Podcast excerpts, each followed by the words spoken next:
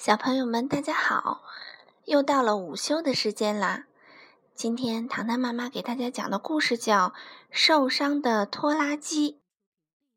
这本书是由英国的加比·戈尔德萨克写的，绘画呢是史蒂芬·斯摩尔曼，柳样翻译。这天早上天气很好。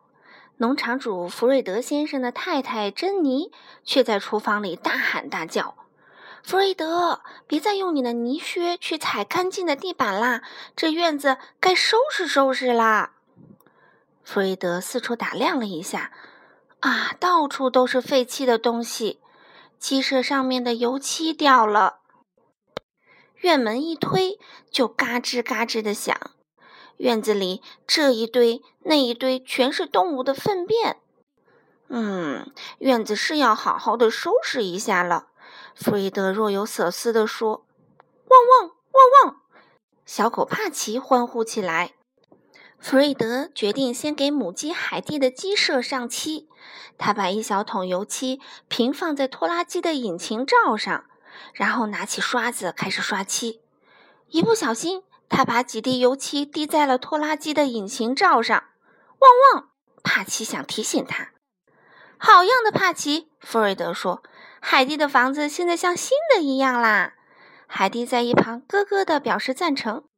不过，这些滴在拖拉机上的油漆就很难去掉了。弗瑞德嘀咕着：“现在我们去解决那些吱吱响的门。”弗瑞德说：“给他们上点油就好了。”弗瑞德刚跳上拖拉机，引擎罩就发出了嘎吱嘎吱的声音。突然，它“嘣”的一声弹开了。哦，天哪！弗瑞德抱怨着，引擎盖盖不上了。他用一根绳子绑住了引擎罩，然后开着拖拉机绕着院子走。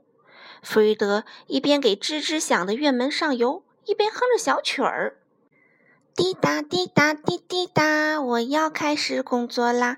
开着拖拉机，载着小帕奇，忙了一天还是乐哈哈。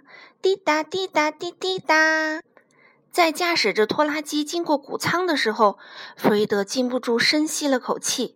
唉，该清理一下那些臭臭的粪便了，帕奇。弗瑞德说。弗瑞德用撒粪机装满了动物的粪便。把它挂在拖拉机后面，然后开着拖拉机穿过整个农场，将粪便都撒在地里。不一会儿，拖拉机的挡风玻璃沾上了很多的粪便。哦，天哪！挡风玻璃太脏了，我看不见前面的路了。弗瑞德抱怨着。嗡嗡，帕奇也跟着抱怨。和帕奇回到院子后，弗瑞德四处看了看废弃的东西。我们把这些东西拉到垃圾回收站好吗，帕奇？弗瑞德说完，就把拖车挂在拖拉机后面，把废弃的东西装进拖车。地上有一把生锈的旧钉耙，在驾驶着拖拉机出院门时，弗瑞德没注意，直接开着拖拉机从钉耙上就压了过去。呲！拖拉机的后轮胎被刺破了，一下子就停了下来。哎呀！这辆拖拉机真的越来越不好驾驶了，弗瑞德又开始抱怨。等到弗瑞德再回到农场院子里的时候，他对自己的劳动成果十分满意。现在所有东西都干干净净、整整齐齐的。弗瑞德笑着说。突然，他看到拖拉机，这辆旧拖拉机该退休了，是时候把它送去汽车回收厂了。弗瑞德跳进驾驶室，发动了拖拉机。他一边这样干，一边说：“别担心，我有办法。”可是拖拉机一动也不动，弗瑞德只好跳出拖拉机，解开绑住引擎罩的绳子。嗯，这可有点麻烦。弗瑞德抓了抓脑袋，这下怎么把它弄到回收厂呢？嗯，别担心，我有办法。弗瑞德突然想到了什么，弗瑞德跑进了储物间。这时候，农场的动物们都围了过来。可怜的老拖拉机，老马哈利叹了口气。其实他只需要……哈利还没说完，弗瑞德就从储物间跑了出来。快看，弗瑞德说：“我的升降式大吊车，用它来搬拖拉机刚刚好。”弗瑞德把升降大吊车安装在小货车车厢里，然后开始将拖拉机的后轮拉离地面。